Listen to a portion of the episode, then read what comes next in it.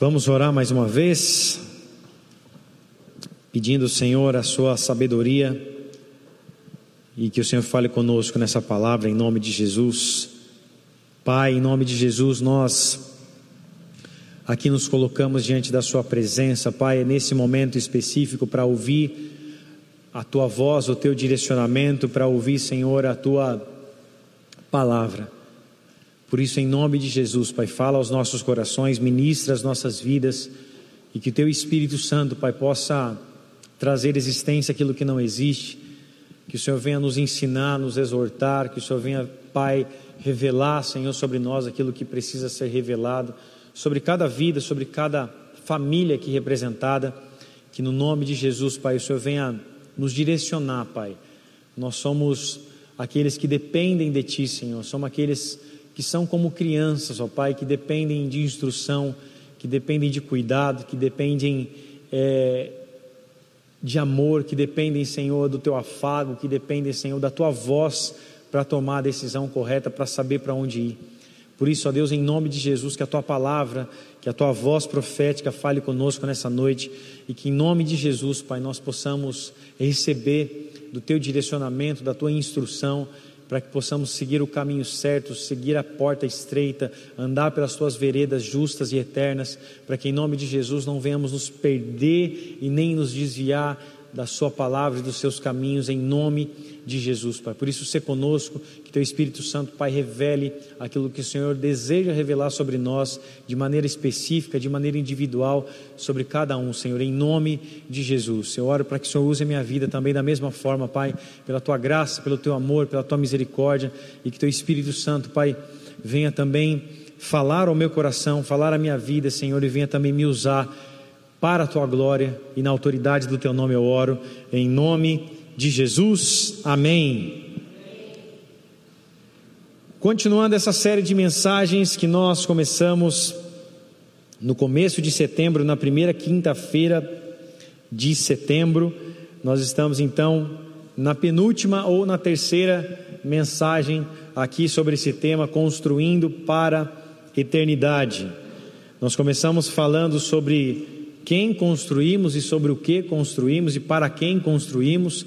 Então entendemos que o nosso fundamento, a nossa a rocha eterna é o Senhor Jesus, que nós é, a pedra que os construtores rejeitaram, é o que o Salmo 118 diz. Essa veio ser a pedra angular, a pedra principal, a pedra de esquina. Então nós construímos a nossa vida de, em cima de um fundamento, e esse fundamento é o Senhor Jesus Cristo e a Sua palavra são, são os seus princípios.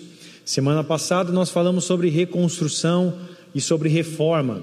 Falamos a respeito é, um pouco de Neemias, da, do período da reconstrução dos muros, do que significava a reconstrução dos muros. Não era apenas uma reconstrução física, mas também uma reconstrução espiritual, através de Esdras e Zorobabel, pregando a palavra de Deus e trazendo uma reconstrução espiritual sobre a vida daquele povo. Então, falamos sobre esses dois é, é, subtemas aí, e agora falaremos sobre as obras e os frutos de justiça. Toda construção precisa, e toda construção, nós, quando começamos uma construção, nós estamos falando de obras, então não existe construção sem obra, sem serviço, sem entrega e sem doação. Nós, quando estamos construindo algo, nós temos que nos doar para aquilo. Nós temos que gastar tempo, investir recursos, ferramentas, nós temos que investir a nossa própria vida, ou seja, construir algo dá trabalho. Construir algo nós temos que mostrar serviço, nós temos que arregaçar as mangas. E a Bíblia nos chama a atenção para os frutos de justiça, que também podem ser chamados de fruto do Espírito Santo. Eu quero que você abra a tua Bíblia comigo, por favor, no livro de Gálatas, carta de Paulo à igreja da Galácia, capítulo de número 5, verso de número 19, Paulo vai falar, pode começar na verdade no versículo 16, Paulo vai falar a respeito dos frutos da carne e também, ou melhor, das obras da carne, e também Paulo vai falar do fruto do espírito. E é algo que nós precisamos crescer, desenvolver e assim fazer com que a nossa vida seja baseada nisso. Apóstolo Paulo fala em Gálatas capítulo 5, verso 16, acompanha comigo no telão também se você preferir, ou na sua Bíblia, que diz assim, ó: Digo, porém, andai no espírito e jamais satisfazeis, satisfareis as a concupiscência da carne, porque a carne milita contra o espírito e o espírito contra a carne, porque são opostos entre si, para que não façais o que porventura seja do vosso querer, do vosso querer. Mas se sois guiados pelo espírito, não estáis sob a lei. Ora, as obras da carne são conhecidas e são prostituição, impureza, lascívia, idolatria, feitiçarias, inimizades, porfias, ciúmes, iras, discórdias, dissensões, facções, invejas, bebedices, glutonarias e coisas semelhantes a estas, a respeito das quais eu vos declaro, como já outrora vos preveni, que não herdarão o reino de Deus os que tais praticam, os que tais coisas praticam. O verso 22 diz assim: Mas o fruto do Espírito, preste atenção, que não é no plural, mas no singular, mas o fruto do Espírito é amor, alegria, paz, longanimidade, benignidade, bondade, fidelidade, mansidão, domínio próprio e contra essas coisas não há lei. Até aí. Amados, aqui de uma maneira bem clara, apóstolo Paulo fala a respeito das obras da carne e fala também da obra ou do fruto do Espírito Santo. Nós temos costume de falar dos frutos do Espírito Santo porque eles são mais de um. Mas na verdade, aqui a Bíblia resume todos esses frutos em uma coisa só, dizendo, não no plural, mas no singular, falando a respeito do fruto do Espírito Santo. Um fruto que engloba várias coisas, assim como uma, assim como uma fruta, ela pode ter vários nutrientes, assim como uma comida pode ter vários benefícios, o fruto do Espírito Santo, que é no singular, ele, tem, ele também tem vários benefícios, ele, ele atinge de várias formas as nossas vidas. Então o apóstolo Paulo deixa bem claro a respeito de nós, no verso de número 16, põe lá por favor, Ingrid, de andarmos no Espírito, né? Ele fala andai no Espírito. Na sua Bíblia, se você vê, esse Espírito vai estar, aqui a nossa Bíblia aqui é todo, toda com letra maiúscula, mas se você for olhar na sua Bíblia, ele vai falar andai no Espírito com E maiúsculo, ou seja, no Espírito de Deus. Então ele fala andai no Espírito e jamais satisfareis as concupiscências, ou seja, a vontade carnal, o pecado carnal, a concupiscência da carne. Então, o apóstolo Paulo, assim como já disse no livro de Romanos também, a respeito daqueles que andam sobre o espírito e daqueles que andam sobre a, sobre a carne, ele fala: se andares pelo espírito, certamente vivereis, mas se andares segundo as obras da carne, certamente morrereis. E aqui ele Dá mais uma vez ele fala agora para uma outra igreja, numa outra carta, mas ele fala a mesma coisa a respeito de não andar nas obras da carne, não andar segundo a consciência da carne, não andar segundo a vontade carnal, mas andar segundo o Espírito Santo de Deus, andar fazendo a sua vontade. E ele continua dizendo no verso 17 que a carne milita contra o espírito, ou seja, é uma guerra entre a carne e o espírito, e o espírito contra a carne, porque são opostos entre si para que não façais o que porventura seja do vosso querer. Isso se resume naquilo que o apóstolo Paulo fala: o bem que eu quero fazer eu não faço, mas o mal que eu não quero fazer, esse me sobrevém. Então, é uma luta constante e diária da carne contra o espírito. A Bíblia vai falar de uma, de uma, de uma luta que ele chama de que a carne milita contra o espírito. Milita pode ser traduzido também como guerra. A guerra há uma guerra entre a carne e o Espírito. Ou seja, nós queremos fazer muitas vezes a vontade do Espírito, mas temos sempre que lutar com as nossas obras da carne, com a nossa natureza carnal, a nossa natureza caída, né, que é a natureza caída de Adão, no qual nós somos descendentes. É fácil isso ou não? Obviamente que não, porque nós temos que lutar contra as nossas próprias vontades, contra as nossas emoções, lutar contra aquilo que muitas vezes queremos fazer ou até mesmo nos dá prazer, nós temos que lutar contra isso para viver uma vida consagrada para o Espírito de Deus. Não vai ser algo fácil. Obviamente, Jesus já disse: procurai a porta estreita, porque larga é o caminho que leva à perdição. Então não vai ser fácil você viver como é, algo viver como uma pessoa comum ou viver é, é, baseado na sua própria vontade é sempre mais fácil e sempre será mais fácil. Você não precisar da satisfação da sua vida, você não precisar fazer é, é, viver uma vida baseada nas escrituras, viver a sua vida da maneira como você quer, eu viver a minha vida da maneira como eu quero, sempre vai ser mais fácil. Porém, Jesus nos disse para tomarmos a nossa cruz e segui-lo. Aquele que quiser vir após mim, negue-se a si mesmo, tome a sua cruz e siga-me. Então, o Evangelho, a vida com Deus, sempre será uma escolha entre a vontade de Deus ou a vontade carnal. Se vivemos segundo a vontade carnal, estaremos caminhando para a perdição, mas se escolhemos o Evangelho, estaremos vivendo segundo a vontade de Deus, viveremos para a eternidade. Amém ou não? Então, aqui, construir para a eternidade significa construir baseado nas obras do Espírito Santo, não tem outra forma. E Jesus, através aqui, né, obviamente, da inspiração que deu o apóstolo Paulo, ele fala a respeito das obras, ou a obra do Espírito Santo, do fruto do Espírito Santo de como nós devemos viver. Porque a carne, viver segundo a carne, ele exemplifica isso, deixa bem claro a respeito de todas as obras da carne, mas bem nós, bem nós, todos nós já sabemos.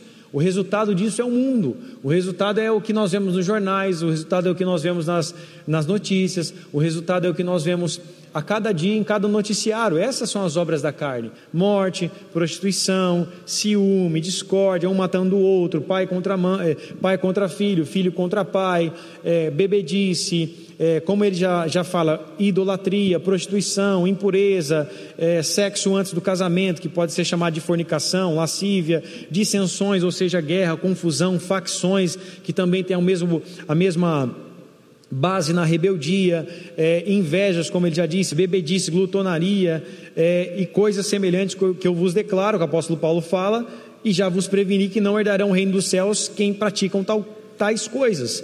Ou seja, construir para a eternidade é uma vida que você leva segundo as obras do Espírito, você leva uma vida segundo a vontade do Espírito, segundo o fruto do Espírito. E os frutos do Espírito, né? É difícil falar fruto, né? Porque quando você fala de mais de uma coisa, você sempre fala frutos. Então, se eu falar frutos em algum momento, saiba que é tudo de uma coisa só, amém ou não? Fruto e fruto, você agora é difícil você ficar segurando às vezes ali. Então, fruto do Espírito Santo, ele tem algumas vertentes. Eu quero que você repita comigo assim: é entrega, doação e obras. Agora que você resmungou, eu quero que você repita com força: entrega, doação e obras. E apóstolo Tiago, ele deixa isso bem claro a respeito das obras, que também são baseadas no fruto do Espírito Santo. Que nós bem vimos o fruto, os fruto, o fruto do Espírito Santo, que é o amor, primeira base do Evangelho, primeira base de tudo, a base de todas as coisas e a base do Evangelho é o amor, a base da vida cristã é o amor, alegria, paz, longanimidade, benignidade, bondade, fidelidade, mansidão e domínio próprio. E contra essas coisas não há lei. E o apóstolo Tiago vai falar a respeito disso lá em Tiago, capítulo 2, verso 14. Abre lá comigo, por favor, ou acompanhe no telão, que ele vai dizer a respeito das obras, ou seja, para se construir algo você precisa começar uma obra. Para você construir para a eternidade, a obra que você tem que realizar vai ser aqui na terra, porque no céu você vai colher aquilo que você construiu aqui na terra. Então, a construção para a eternidade é uma construção de uma vida aqui nessa terra, uma construção de uma vida para Deus aqui nessa terra, para que você herde a eternidade. É como se você estivesse construindo a sua vida para morar com o Senhor Jesus Cristo. Você constrói aqui na terra, como eu já disse em outros cultos, você constrói para a eternidade, investindo a sua vida em Cristo, nas coisas de Cristo e na vida das pessoas que também você mostra que você serve a Cristo através da base dos dois mandamentos, que é amar a Deus e amar o próximo. Amém ou não?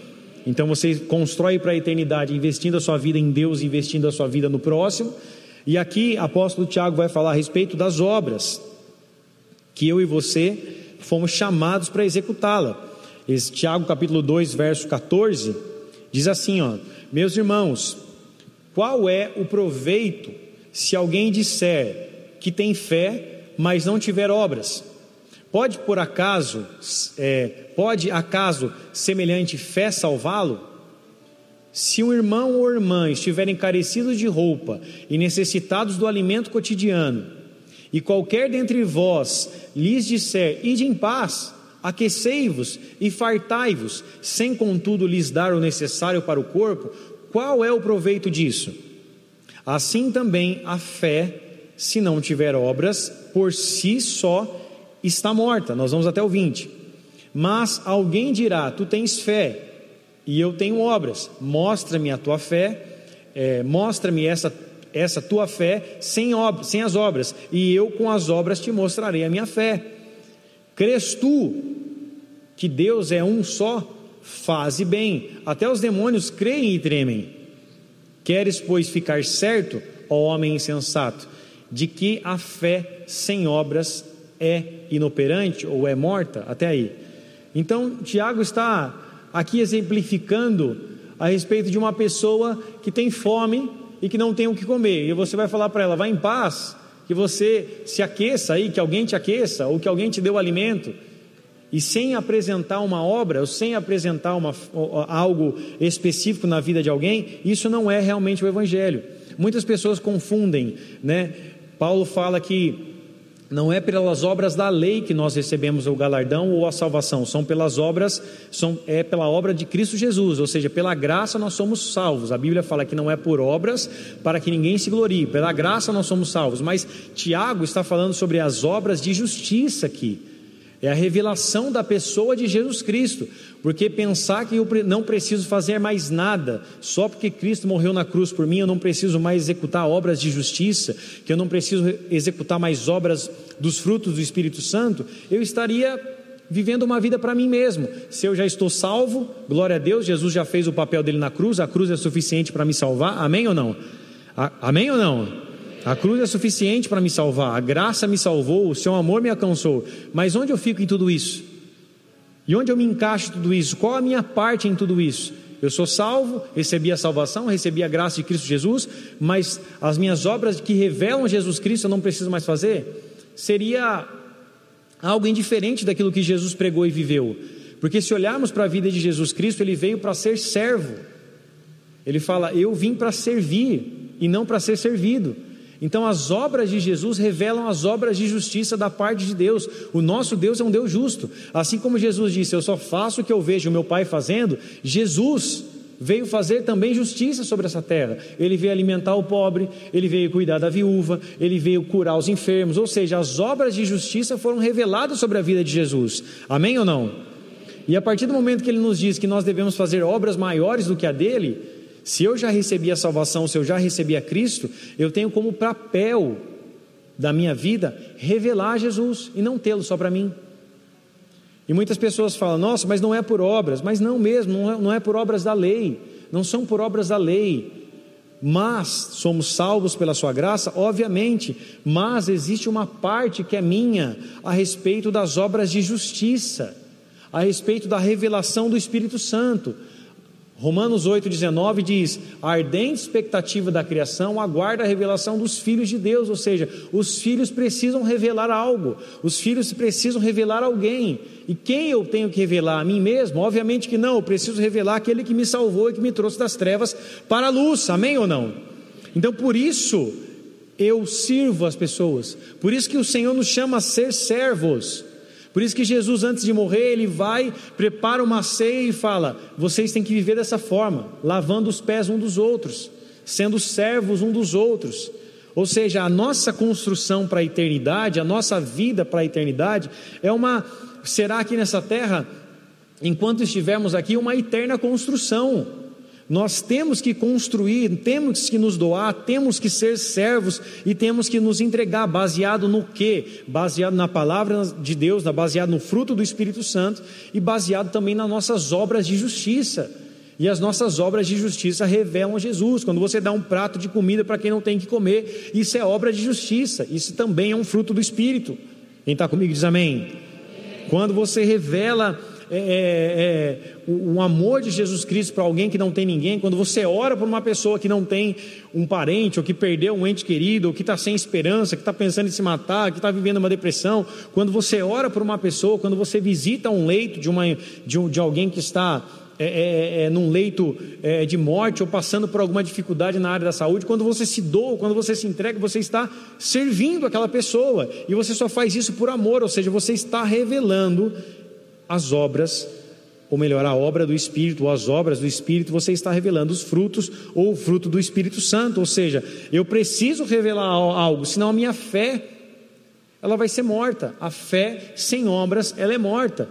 Então não é a fé não é uma, uma, uma, uma vida baseada em, em, obras da lei, porque quando nós entendemos é, o que o apóstolo Paulo estava dizendo, ele estava falando a respeito das obras da lei, porque os fariseus, fariseus saduceus, escribas, os mestres da lei, eles pensavam que iam para o céu, que herdariam o reino de Deus, baseado nas suas obras da lei, nas suas obras daquilo que eles faziam mediante aos seus estudos da Torá, mediante ao seu dízimo da hortelã, mediante ao seu comportamento perante os homens, mediante ao seu dízimo que eles entregavam no meio das pessoas e queriam que tocassem trombetas quando eles passavam, mediante a quantidade de horas de oração, mas não é isso. A salvação não vem por essas obras, vem pela graça. Amém, amados.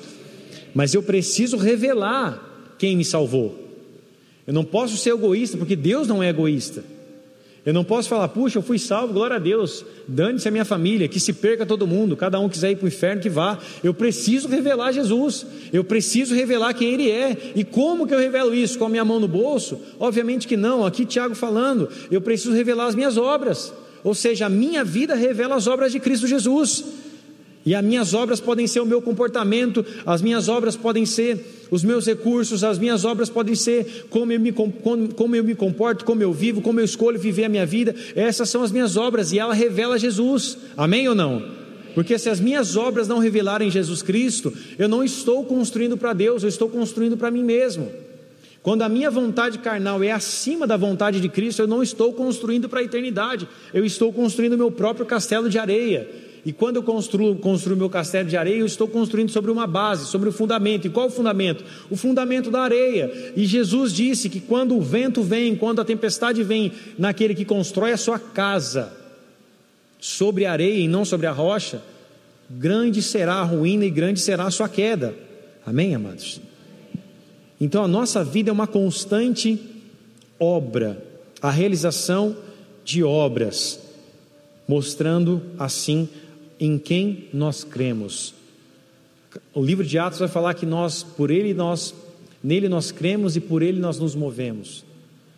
Ou seja, a minha vida precisa revelar Jesus, porque existem pessoas que esperam através dos frutos do Espírito Santo, do fruto do, do Espírito Santo, da obra do Espírito Santo, revela entrega, doação e obras.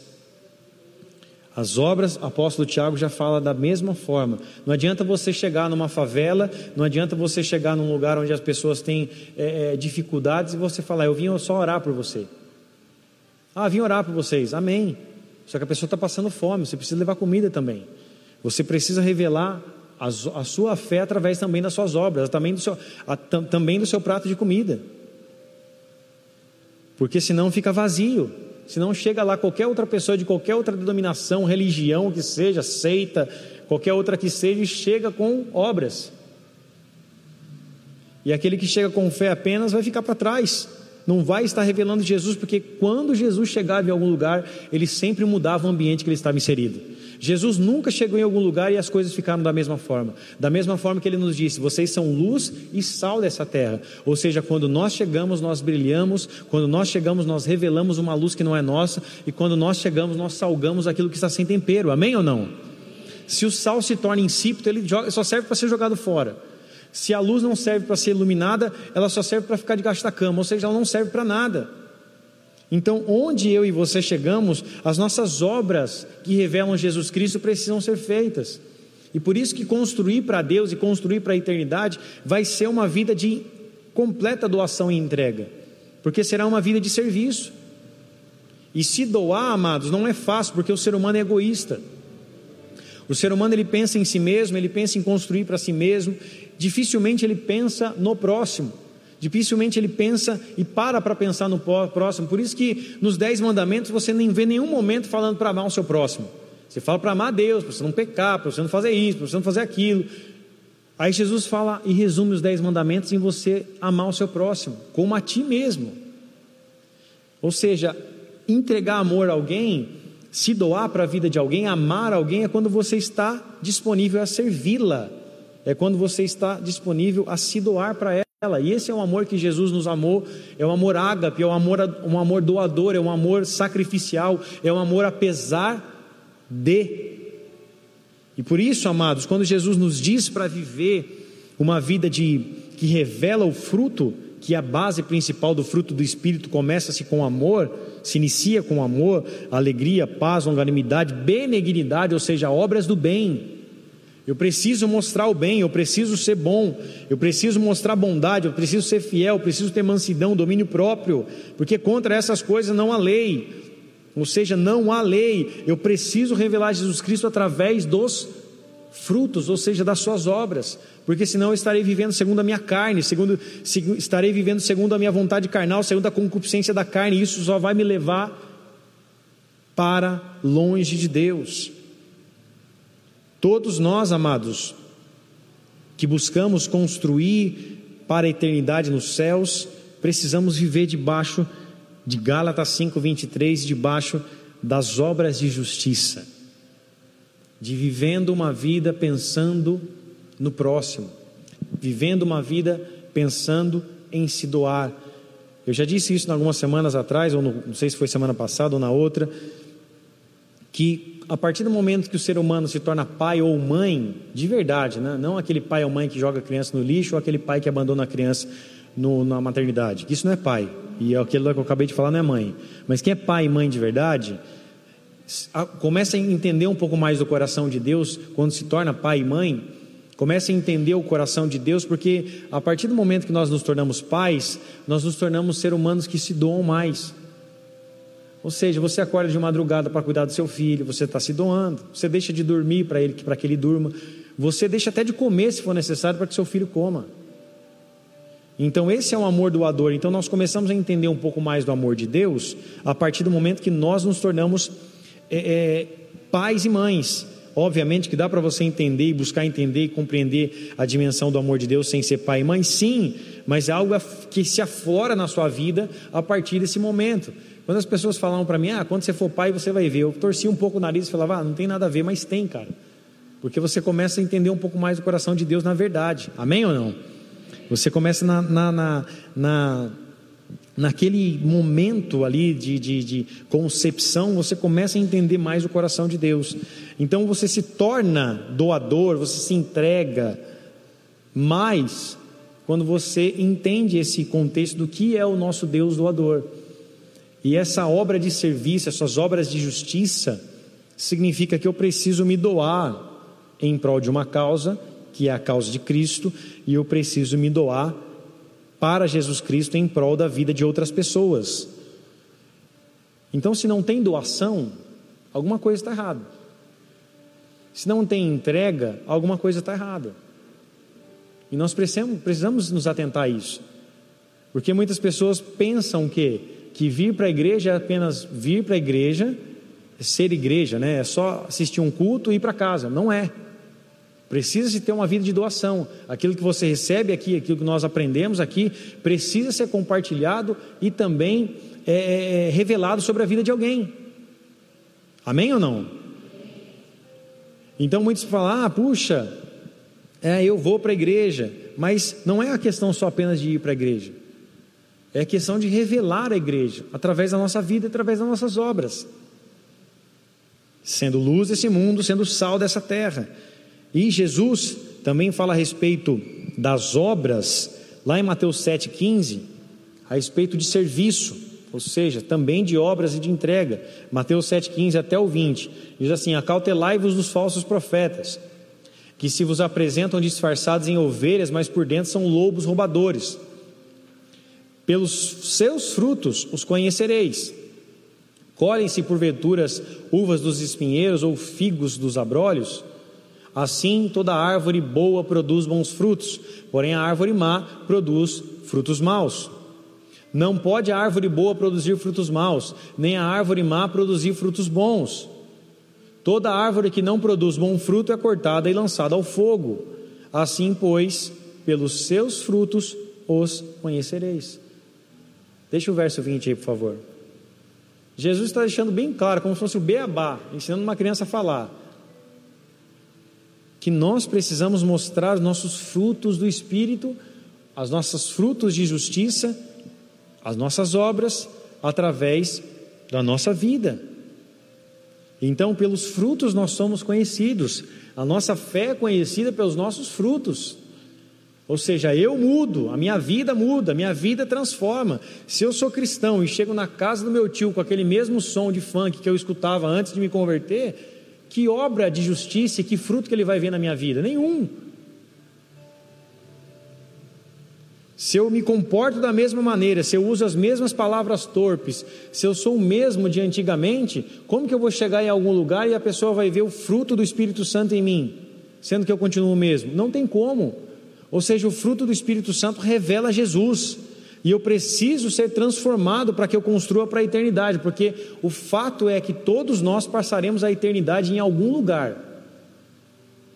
A Bíblia fala sobre duas eternidades, o céu e o inferno. Nós não ficaremos vagando em algum lugar. Todo ser humano, sendo ele crente, passará no céu, sendo ele descrente, passará no inferno, mas a questão é que todos nós construímos para a eternidade uns para o céu, outros para o inferno, segundo as suas obras. Uns creram em Cristo, mudaram a sua vida, foram transformados, constroem para o céu. Outros não creram em Jesus Cristo, o desprezaram, viveram a sua vida segundo as suas imoralidades e segundo a sua carne e construíram para o inferno. Ou seja, todos nós construímos para a eternidade. Agora, para quem eu tenho construído, essa é a questão. Se eu tenho construído para Cristo, a minha vida se baseia nos meus frutos, nas minhas obras de justiça, no fruto do Espírito Santo, em entrega, em doação e em obras. Eu preciso revelar Jesus e algo precisa aparecer. Algo precisa ser revelado através da minha vida. Quem está aí diz amém, amados. As pessoas olhavam para Jesus, elas viam um socorro, um grito de esperança. A mulher Ciro Fenícia falou para Jesus: Senhor, cura minha filha. Jesus falou a ela: Mas não posso tirar da, da mesa dos, dos filhos para dar para os cachorrinhos. Ela fala: Mas Senhor, até os cachorrinhos se alimentam das migalhas que caem da mesa dos seus donos. E aí Jesus muda a história da vida daquela mulher, porque aquela mulher, quando olhou para Jesus, ela falou: Senhor, mesmo que eu não me dê pão, mesmo que o Senhor me dê migalhas, eu sei que a sua migalha pode transformar a vida da minha filha, pode transformar a minha vida, pode transformar a minha história. Amém ou não? A migalha que Cristo nos dá, o pouquinho que nós recebemos já nos transforma. Aquele soldado romano, aquele líder de, de, de, de, de exército, disse para Jesus: Senhor, se apenas com uma palavra, se eu disser uma palavra, meu servo ele vai ser curado. Jesus olha para aquele homem e fala: Nunca vi fé como essa em Israel. Um homem descrente, mas escolheu para Jesus como esperança. Onde Jesus chegava, ele revelava esperança. A mulher com fluxo de sangue sai correndo, larga tudo que tem, tudo que tinha, a vergonha, o medo, o preconceito e entra no meio de todo mundo, no meio da galera, no meio daquele aquela muvuca e aperto que todos estavam ali perto de Jesus, ela se lança aos pés de Jesus, porque a única esperança que ela tinha, a última esperança que ela tinha era tocar em Jesus, ao menos nas suas vestes, para ser curada, para ser sarada, amém ou não? Então, quando Jesus chegava, as pessoas vinham esperança. Quando Jesus chegava, ele transformava a situação no, no qual ele estava. Ele olhava nos olhos das prostitutas, olhava nos olhos dos pecadores, olhava nos olhos daqueles que tinham é, é, é, doenças, naqueles que eram é, excluídos pela sociedade. Ele se preocupava com, com o ambiente no qual ele estava inserido. E a Bíblia diz que Jesus, o próprio Cristo Jesus, fala que ele apenas revelava aquilo que o Pai havia, aquilo que o Pai fazia no céu. Ou seja, Deus se importa com as obras de justiça. Deus se importa que uma vida revele os seus frutos. A partir do momento que os discípulos receberam a Jesus, conceberam ali o Espírito Santo em sua vida, receberam, melhor dizendo, o Espírito Santo em sua vida, eles começaram a gerar obras de justiça. Pedro, na porta do templo, disse para aquele que era, para, é, para aquele que era paraplégico: prata ou ouro eu não tenho, mas tudo que, eu te tenho, tudo que eu tenho eu te dou. Em nome de Cristo Jesus, levanta e anda. Eles olhavam para as pessoas que não tinham esperanças, que eram excluídos, e levavam a esperança através de Cristo Jesus. As obras de justiça eram reveladas, a fé era revelada através das suas obras. E eu e você precisamos entender que a nossa construção passa por isso. Porque se eu estiver apenas vivendo para mim mesmo e não estiver me doando, me entregando, servindo, algo está errado. Se eu não estiver revelando os meus frutos de justiça na vida de alguém, para Cristo, algo está errado, está fácil demais. A grande verdade é que se o Evangelho estiver fácil demais, amados, algo está errado. Porque se nós formos olhar para a vida de Jesus Cristo, ele disse que nós seríamos perseguidos pelo seu nome, nós seríamos mortos por, pelo seu nome, nós seríamos odiados pelo seu nome. O apóstolo Paulo fala que nós seríamos o lixo do mundo e a escória de todos. Ele vai mais além ainda. Então, se as nossas obras de justiça não, não aparecerem, algo está errado. Então tenha em seu coração que nós precisamos fazer mais para Deus. Algo nós precisamos fazer para Deus. Puxa, Senhor, eu preciso me entregar e me doar para Ti. A minha vida é Tua, o meu coração é Teu. Tem gente que não consegue servir em um ministério na igreja. Um ministério. Anos de crente, anos de convertido, não tem um ministério para servir, ou seja, não tem uma entrega, não tem um serviço, não tem uma doação, não tem nenhuma compaixão pelo próximo, porque tem gente que está em dois, três, quatro, cinco ministérios fazendo aquilo que o outro deveria estar fazendo. Tem alguém se doando por você quando você não faz sua parte. Você já parou para pensar nisso? Quando você deixa de servir, quando você deixa de fazer a tua parte, alguém talvez esteja sendo sobrecarregado por estar fazendo a sua. E eu e você precisamos entender, amados, que a nossa vida é uma vida de doação. A nossa vida é uma vida de entrega. Às vezes eu vejo a, Sil aqui com 50 e poucos anos, né, Sil? Quantos anos você tem, Sil? 52? 53 anos. Na escala aqui, 5 da tarde, limpando a cadeira, e às vezes eu vejo jovens de 17, 18 anos, 20 e poucos anos, que chegam atrasados para o culto. Eu, puxa vida, eu deveria olhar para si e ter vergonha de uma senhora e chega mais cedo e eu estou aqui sem filho, sem casa, sem pardal para dar água, sem cachorro para dar ração e ainda chego atrasado no culto e não consigo nem limpar uma cadeira. Puxa vida, hein? Esposa, presbítera, líder de ministério, três filhos, e ainda consegue fazer o que muitos jovens de 17, 18, 15 não conseguem. É tempo de refletir, amados. Às vezes é duro falar isso. Eu queria ser o cara do, do, do amorzinho para pregar, mas eu não sou esse cara. Eu queria ser o cara que prega o amorzinho, igual tem uns aí, mas não consigo. Eu nasci para falar essa, essa verdade, amém ou não? Eu acho que se um dia eu for esse cara do amorzinho, eu acho que eu estou morto espiritualmente.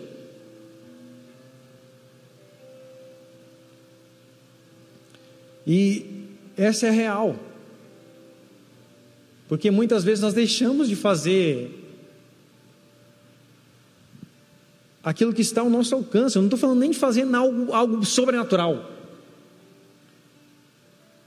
Eu não estou falando de, puxa, Deus me mandou dar 20% do meu salário ao invés de 10%. Não estou falando isso. Deus me mandou entregar uma oferta de não sei quanto. Não estou falando de sacrifício, estou falando de algo simples.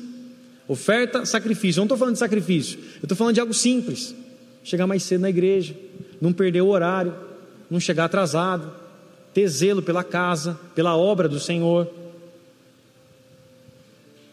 Fazer com que o zelo me consuma, como o salmista diz: o zelo pela tua casa me consumirá. Ter respeito quando uma Bíblia está aberta e eu chego atrasado no culto. Eu estou falando de coisas simples, de doação simples de eu colocar meu, celularzinho para despertar um pouquinho mais cedo e vir para o culto na hora certinha. Porque se no meu trabalho eu chegar um minuto atrasado, é descontado do meu salário um minuto. Uma vez eu cheguei duas vezes atrasado no meu, meu trabalho na mesma semana, que meu celular deu pau. Na mesma semana deixou de tocar o despertador duas vezes. Meu chefe descontou meus dois dias de salário, meus dois, meu tempo de, de minhas horas atrasado, e ainda falou para mim: reveja como você tem chego aí no trabalho. Se o seu despertador tá, tá, não está tocando, reveja a maneira. Ou seja, compra um galo para você, se vira, manda sua esposa dar uma sapatada na sua cara, mas chega no horário, porque senão você já sabe o que vai acontecer com você.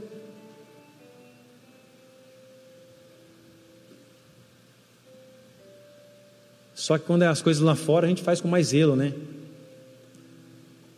A própria, Bíblia, a, própria Bíblia, a própria Bíblia diz que os filhos das trevas são mais obedientes ou até mesmo mais disciplinados que os filhos da luz. E nós precisamos nos atentar para que rumo o meu barco está indo. Está muito fácil demais? É só chegar aqui na igreja às sete e meia, quando o culto é sete horas, é só chegar aqui na igreja quinze para as oito, ou só para pegar a palavra, está muito fácil. Se estiver muito fácil, tem alguma coisa errada, não é evangelho. O evangelho é cruz. O evangelho é sacrifício, é entrega, é serviço, é doação. Precisa ter algo diferente. Já tem religião demais oferecendo mel na chupeta. Charles Spurgeon diz que nossa vida, o evangelho não é um caramelo para adoçar a boca dos outros. Nós não fomos chamados para ser o caramelo desse mundo, mas o sal dessa terra. Por isso, amados, eu e você temos que queimar por Jesus Cristo. De pensar, puxa, eu poderia fazer um pouco mais, eu poderia fazer um pouco melhor para Ele. Se eu não consigo fazer um pouco mais agora, será que eu não posso fazer um pouco melhor para Cristo, para Ele? Porque a minha vida se baseia nisso. A minha vida se baseia nessa, na, nessas obras. Às vezes eu olho e falo, puxa vida, a igreja tem, aqui tem mais de 200 pessoas. E eu vejo sempre os mesmos servindo nas mesmas escalas. Puxa, por que isso? Por que sempre os mesmos? Nós precisamos entender e, e acordar. Essa é a verdade. Desperta tu que dormes, levanta-te dentre os mortos e Cristo te iluminará. É o que o apóstolo Paulo fala para a igreja de Éfeso. Nós precisamos entender, amados, que a nossa vida é uma vida de serviço. Nós somos chamados de servos, fomos chamados para ser de servos, os servos da orelha furada. Qual que é a historinha do servo da orelha furada? O servo da orelha furada, a cada sete anos o escravo era livre em Israel. A cada sete anos, o ano do Shemitah, ele era livre, as dívidas eram perdoadas, ele era livre para fazer o que quisesse, ele não era mais escravo. Quando ele optava ser escravo, ou seja, aquele é meu senhor, aquele é meu chefe, e eu vou ser escravo dele para o resto da minha vida. Eu nasci para servir ele.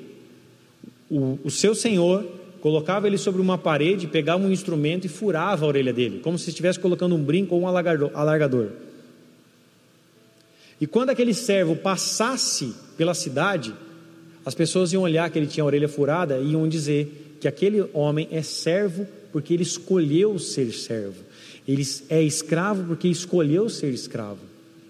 E nós, amados, da mesma forma somos servos de Jesus porque escolhemos servi-lo. Amém ou não? Ele nos escolhe. A Bíblia fala: Não fostes vós que me escolheste, mas eu que vos escolhi a vós. A vós, João 15 fala isso. Mas escolher servi-lo é uma opção. Até no céu o livre-arbítrio aconteceu. Satanás, Lúcifer, o anjo de luz, teve a opção de servir a Deus ou não. Ele quis se revoltar contra Deus, ou seja, e aí caiu do céu. Até no céu o livre-arbítrio existe para os anjos. Da mesma forma, para nós, nós temos o livre-arbítrio de servi-lo ou não. E a minha vida precisa ser uma vida de serviço, uma vida de entrega, uma vida de doação. Porque senão algo está errado. Às vezes eu e a pastora brinca em casa, puxa, se estiver muito fácil, algo está errado. Se estiver muito light, algo está errado, porque a história do Evangelho, a Bíblia diz, os homens de Deus viveram para servir, viveram para se doar, viveram para se entregar. Se eu gasto mais tempo no meu sofá do que servindo as pessoas, algo está errado. Se eu penso mais na minha vida, na minha casa, se eu penso mais apenas em mim e não na igreja, e não em Cristo, e não nas obras, falando sobre a minha vida agora como pastor, algo está errado. Se a minha cabeça, se a minha mentalidade está mais nas minhas coisas do que nas obras de Cristo, nos planos de Deus para essa igreja, nos planos de Deus para essa casa, algo está errado. Eu preciso mudar a minha vida, eu preciso mudar meus pensamentos, eu preciso mudar a minha maneira de viver. Está aí diz amém. Ou seja, as minhas obras, amados, de justiça precisam revelar quem eu sou. Às vezes tem gente que compra carro e fala: Puxa, comprei um carro novo, nunca dá uma carona para o irmão? nunca disponibiliza um carro para buscar um pregador, do que adianta? Ter um baita de um carro lindo, maravilhoso, mas não serve para o reino. Não adianta de nada. E nós precisamos entender que aquilo que o Senhor nos dá é nosso para o seu serviço e para a sua obra, amém ou não? Quando nós entendemos isso, nós falamos, Senhor, tudo que tem é teu.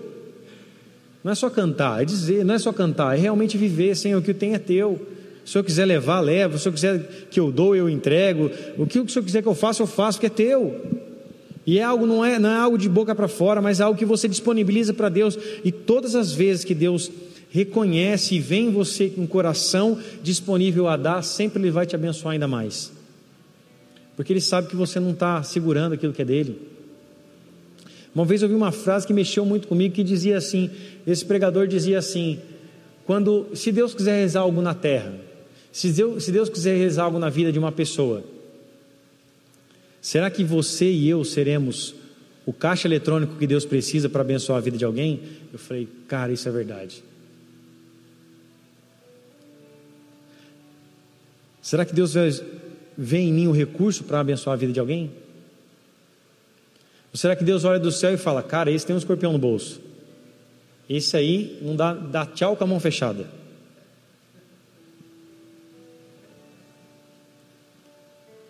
O cara fala: Mano, estou morrendo de fome, quero uma marmita. Você fala: Cara, não tem. E você está cheio de dinheiro. Deus olha e fala: Com esse eu não posso contar. As obras de justiça não olha o porquê, ela entrega. Se o cara está com fome, você dá. Porque Jesus falou assim: tive fome e me desse de comer, tive sede e me desse de beber. Os discípulos falam: como?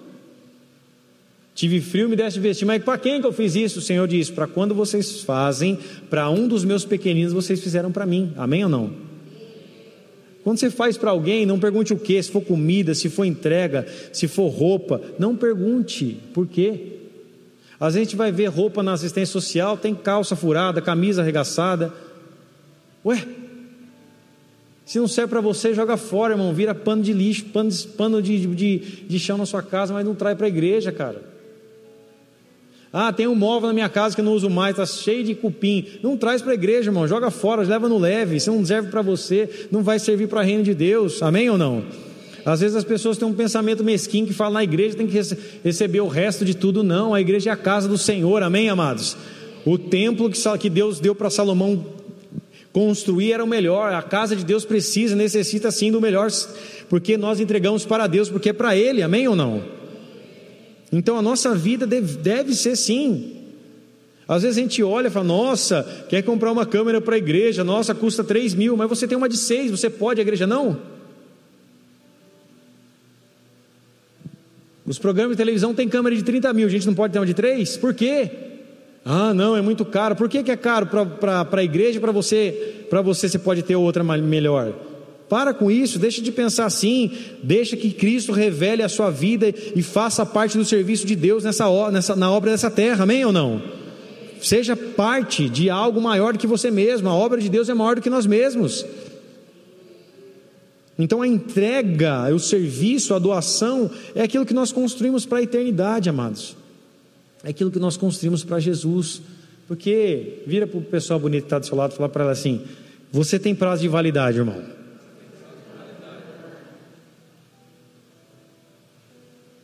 E aquilo que nós construímos para nós mesmos vai ficar aqui. Vai ficar para a filha brigar, vai ficar para. sei lá para quem.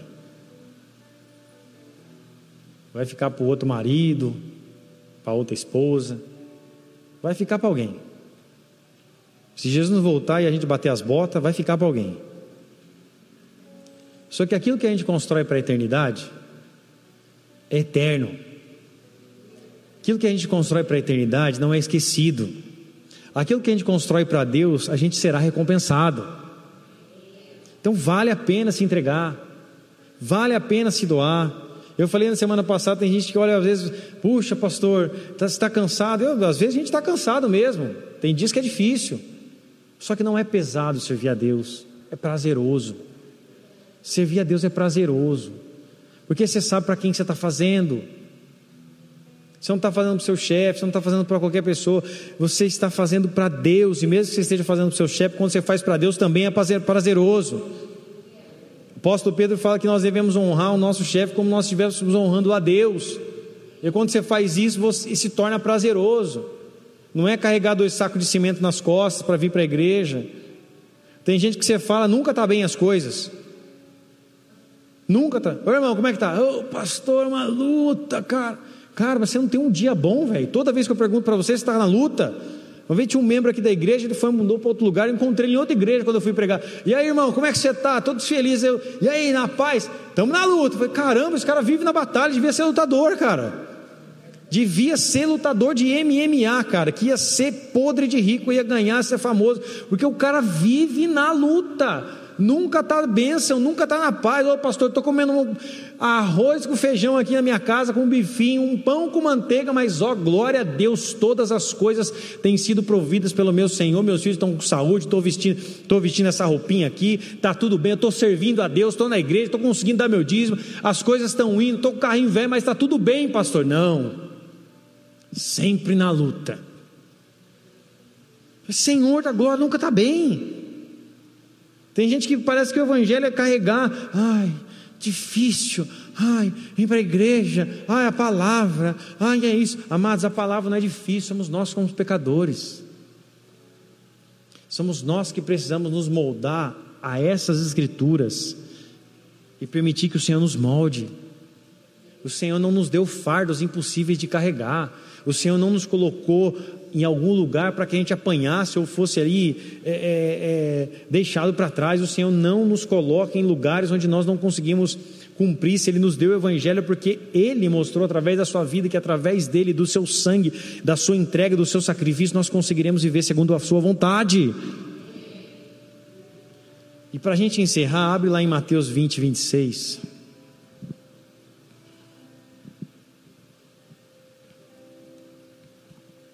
Nós vamos ler até o 28. Jesus fala a respeito de ser servo, de se entregar. Ele fala assim: Não é assim entre vós. Vou falar o contexto depois. Não é assim entre vós. Pelo contrário, quem quiser tornar-se grande entre vós, será esse o que vos sirva.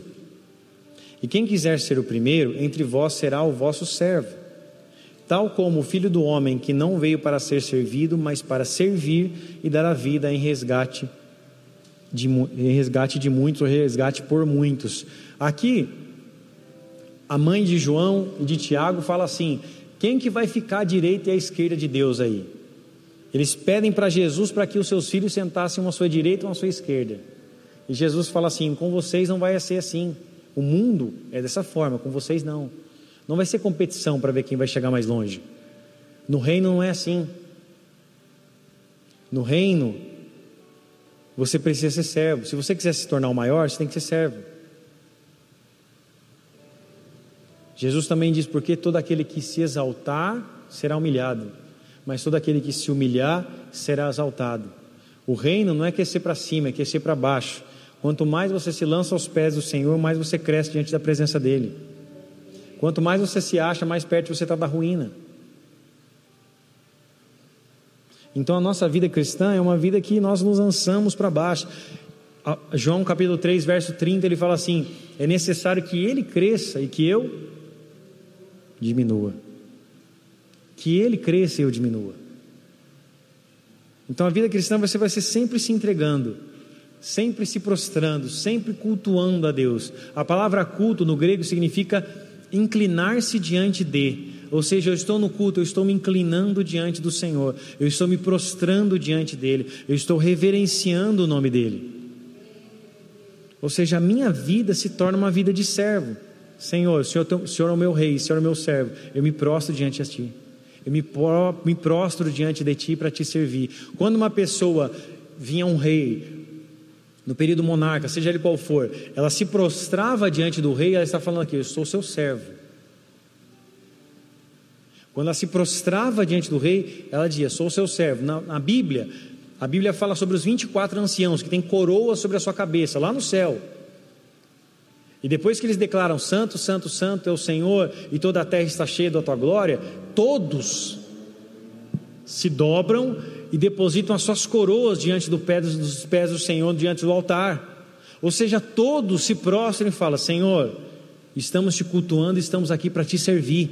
Até os 24 anciãos que estão diante do trono de Deus proclamam Santo, Santo, Santo é o Senhor e Deus nosso, toda a terra está cheia da tua glória, e declaram ao Senhor: Senhor, eu sou o seu servo, eu estou aqui para te servir, eu estou aqui para do, me doar, eu estou aqui para me entregar. Os anjos não têm descanso nem de dia nem de noite, os quatro seres viventes não têm descanso nem de dia nem de noite, declarando: Santo, Santo, Santo é o Senhor dos exércitos, e toda a terra está cheia da tua glória. Ou seja, eles estão constantemente servindo a Deus, eles estão constantemente se entregando para Deus, eles estão constantemente se doando ao Senhor. E as nossas vidas, da mesma forma, deve ser uma vida de entrega, uma vida de doação, uma vida onde nós preferimos as obras da justiça, preferimos o fruto do Espírito Santo e não as obras da carne, ou seja, a nossa vida será nessa terra uma externa construção para Deus e para o reino de Deus, porque se construirmos para Ele, nós seremos recompensados. Essa é a nossa esperança, amados. Essa é a nossa esperança. Então nós não devemos nos preocupar com o dia de amanhã, com as ansiedades desse mundo, nós devemos fazer aquilo que Deus nos chamou para fazer hoje, nós devemos fazer aquilo que Deus nos chamou para fazer agora, é uma vida de serviço. Eu digo para você, vale a pena você servir a Deus, é gratificante, é uma vida de alegria, é uma vida muitas vezes que você tem que enfrentar a luta sim, você vai passar por dificuldades, mas a certeza é que Ele estará com você até a consumação dos séculos. Você passar a luta é uma coisa, luta sozinho é uma coisa, você passar uma luta com Jesus é outra completamente diferente. O mundo tem enfrentado a Covid-19, o mundo tem enfrentado as coisas aí que estão acontecendo aí fora sozinhos, e eles estão amedrontados, em pânico, estão perdendo o ar, estão perdendo o chão, porque eles não têm em quem se apoiar, em quem se segurar. Nós temos a Cristo, nós não temos o que temer, maior aquele que está em nós do que aquele que está no mundo. É impressionante como as pessoas têm se curvado por uma doença que não se vê. E é tão fácil se curvar para uma doença que não se vê, mas é tão difícil se curvar para um Deus também que não se vê. Nós não vemos a Deus. Nós não vemos a Covid.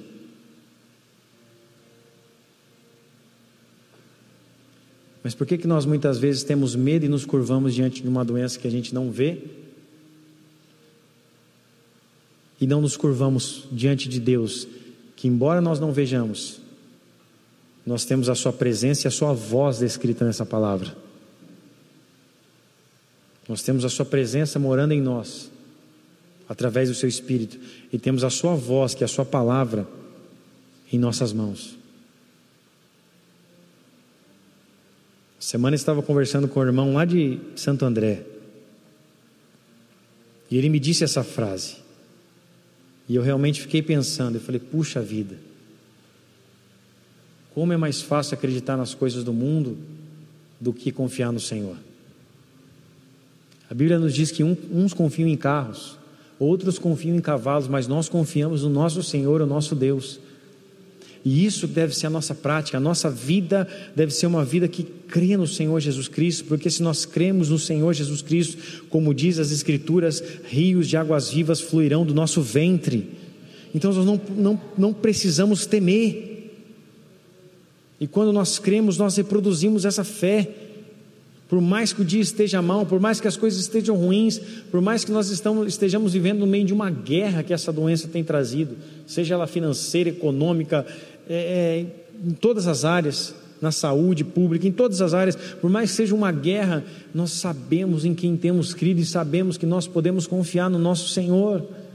Nós não estamos sós, não estamos sozinhos, e a nossa fidelidade, que é um, do fruto do, um dos frutos do Espírito Santo, a nossa fidelidade ao Senhor, ela deve estar alinhada com a Sua palavra porque a Bíblia diz que aquele que for fiel até a morte é aquele que vai receber a coroa da vida.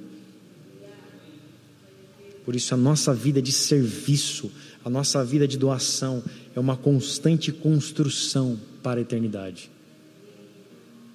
E nenhum de nós aqui está livre disso. Todos nós somos chamados para construir para Deus. Todos nós podemos nos doar um pouco mais para Ele. Todos nós podemos entregar um pouco mais de nós mesmos para Deus. Basta nós sermos humildes e de, coração, de corações sinceros. De falar, Deus, me dá oportunidades de te servir. Me dá oportunidades, me coloca diante de circunstâncias, me coloca diante de pessoas que estão com fome, me coloca diante de pessoas que precisam de oração, me coloca diante de pessoas que precisam da minha vida para que eu seja resposta para essas vidas, revelando o Senhor e a Sua presença. Me coloca diante de circunstâncias onde eu preciso revelar a Sua palavra e a Sua presença. Me dê oportunidades de eu mostrar, Senhor, e revelar as obras de justiça para o Teu reino e para a Tua glória. Me dê oportunidades para construir para o Seu reino. Quando você começa a se preocupar com isso, quando você começa a orar por isso, as oportunidades que já existiam muitas vezes começam a ser reveladas aos seus olhos. Você começa a entender um pouco mais da dor do outro e você começa a se doar um pouco mais. Você começa a se preocupar e tirar um pouquinho da sua mentalidade que está em volta apenas de você e começa a se doar um pouco mais. Começa a se entregar um pouco mais. Quem assistiu aquele filme Até o Último Homem? Deus me deixa salvar mais um. Deus me deixa salvar mais um. Deus me deixa salvar só mais um. Se a nossa vida for Deus me deixa servir só mais um. Não precisa nem salvar, porque a obra da salvação é dele, amém ou não? Deus me deixa só servir mais um. Deus permita que só mais um conheça do seu amor. Permita que só mais um receba da sua presença através da minha vida, através da minha entrega, através da minha doação, através do meu serviço. Deus, só mais um. Só mais um que escute a sua palavra. Só mais um que receba uma oração, só mais um que receba um prato de comida, só mais, só mais um que receba algo sem poder me dar nada em troca. Eu me entregando sem poder a pessoa me recompensar. Só mais um, Senhor. Me permita construir para Ti aqui nessa terra, para que eu seja recompensado lá no céu. Feche seus olhos, com a sua cabeça.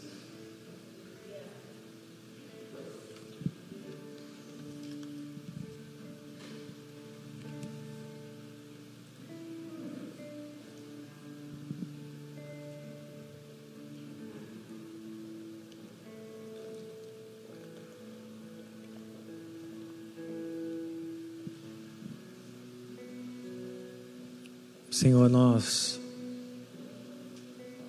precisamos de Ti, Senhor, para sermos guiados segundo o Teu Espírito e não segundo as obras da carne. Nós precisamos, Senhor, revelar o fruto do Espírito Santo.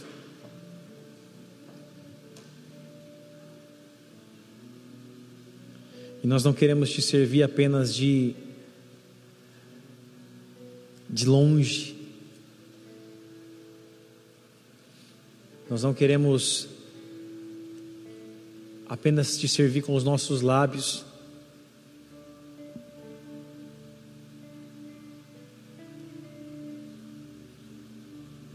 com as nossas palavras, mas nós queremos te servir com a nossa vida, Pai.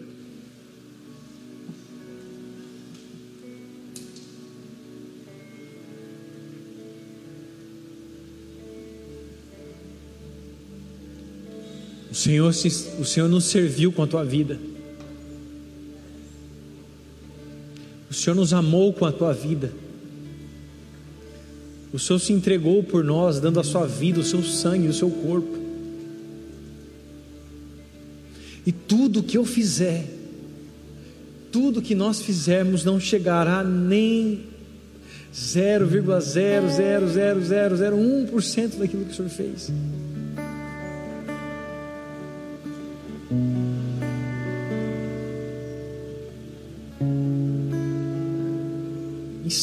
a nos entregar, Senhor.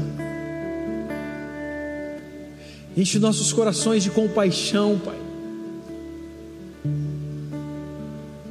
De sede e fome de justiça, porque a tua palavra diz que bem-aventurados os que têm fome e sede de justiça, porque eles serão saciados.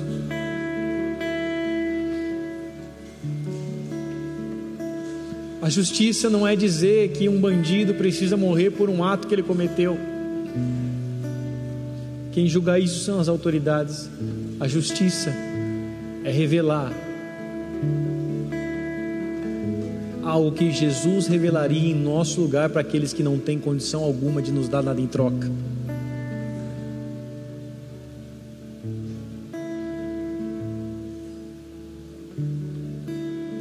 A justiça de Deus é revelar para os injustos o amor do Pai.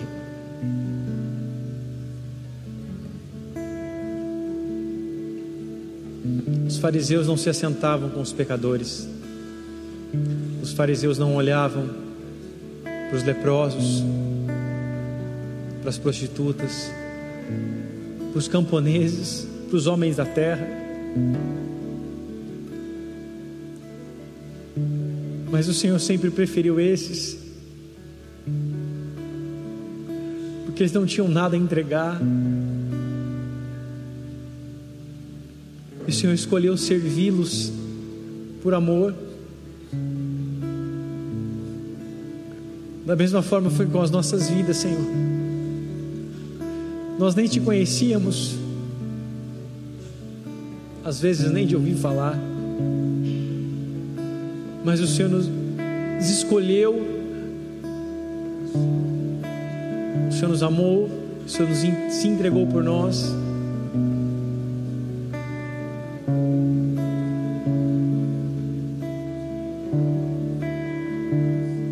Precisamos entender que essa vida cristã é uma vida de serviço. A seara é grande, a colheita é grande, mas tem poucos trabalhadores. Ore para que o Senhor da seara, da seara envie os trabalhadores.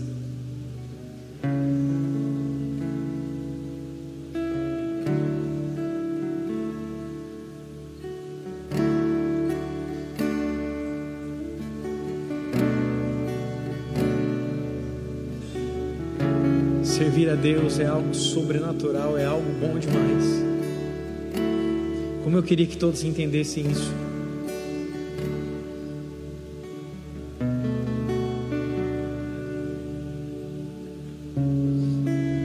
Você serve a Deus no seu trabalho, na sua casa, em cada esquina você pode servir a Deus. Servir a Deus não significa estar apenas numa igreja, apesar de que faz parte servir a Deus também em sua casa mas servir a Deus é bom, servir a Deus significa você ser escravo da Sua palavra, ser servo da Sua vontade.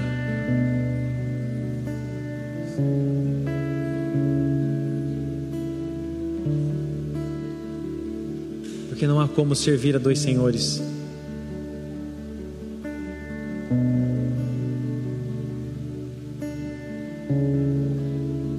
Chama para escolher a porta estreita.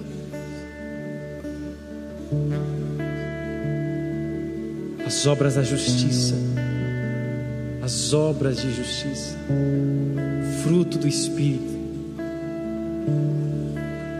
O Senhor nos chama para revelar a Sua vontade, a Sua vida.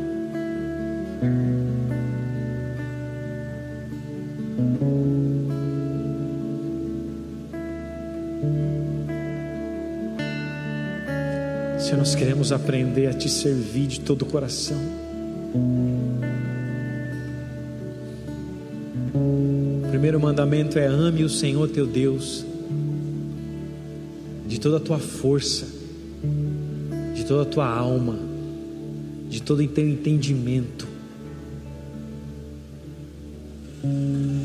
com todas as suas forças. Ame o teu Deus.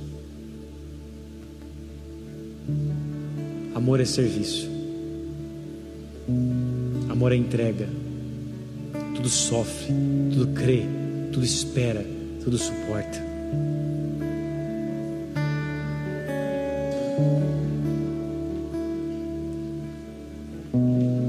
renda ao amor de Jesus e retribua esse amor através das suas obras de justiça, através da sua vida de serviço.